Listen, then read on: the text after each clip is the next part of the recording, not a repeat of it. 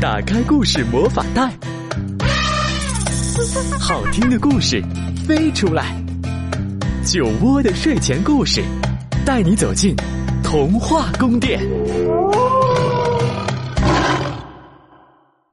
亲爱的孩子们，你们好，欢迎收听酒窝的睡前故事。我是酒窝妈妈。今天，酒窝妈妈给你们带来一个狐狸和葡萄的故事。有的小朋友可能听过《伊索寓言》中的狐狸和葡萄这个故事。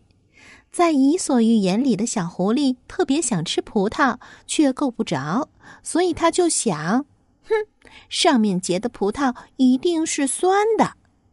那今天故事中的小狐狸是不是也是这样呢？一起来听故事：葡萄。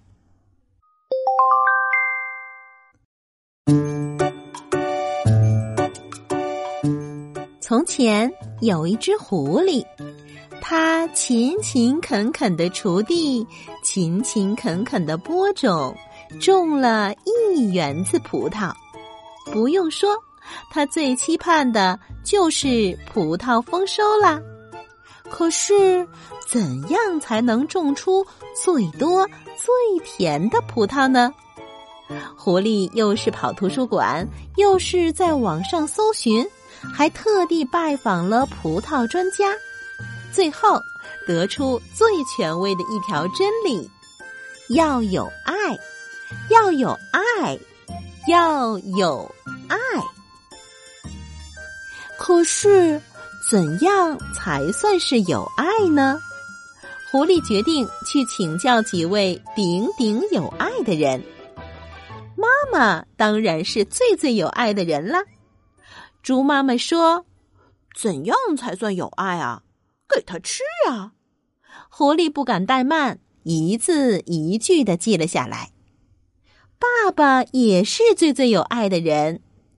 羊爸爸说：“呃，怎么样才算有爱？保护他呀！”狐狸觉得大有道理，赶紧记下。哎，这一位大哥哥一看很有爱。大哥哥说。怎么样才算有爱？嗯，要给他依靠。狐狸听了非常感动，当然就飞快的记下。这一位老师一定也是超级有爱的。老师说：“怎么样才算有爱啊？那要熏陶他们呀。”狐狸相当的佩服，毫无疑问的记下来。呀。这一位伯伯听起来也非常懂得爱。老伯伯说：“爱是恒久忍耐。”这个回答有点文绉绉。狐狸虽然觉得有点费解，但还是用笔记记了下来。狐狸丝毫不敢马虎，回到葡萄园，他严格的按照笔记。给葡萄吃，当然就是给葡萄施肥浇水喽。保护它，只要看到葡萄叶上有虫子爬，它就赶紧消灭它们。给它依靠，当葡萄藤蔓长得很长很长的时候，小狐狸就架起了葡萄架。它还时不时的给葡萄听歌、跳舞、熏陶它。慢慢的，他也了解到那让人费解的恒久忍耐。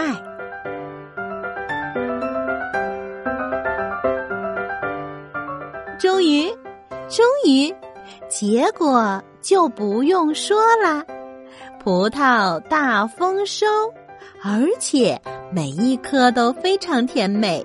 狐狸啊呜啊呜，吃的一颗都。没有剩下。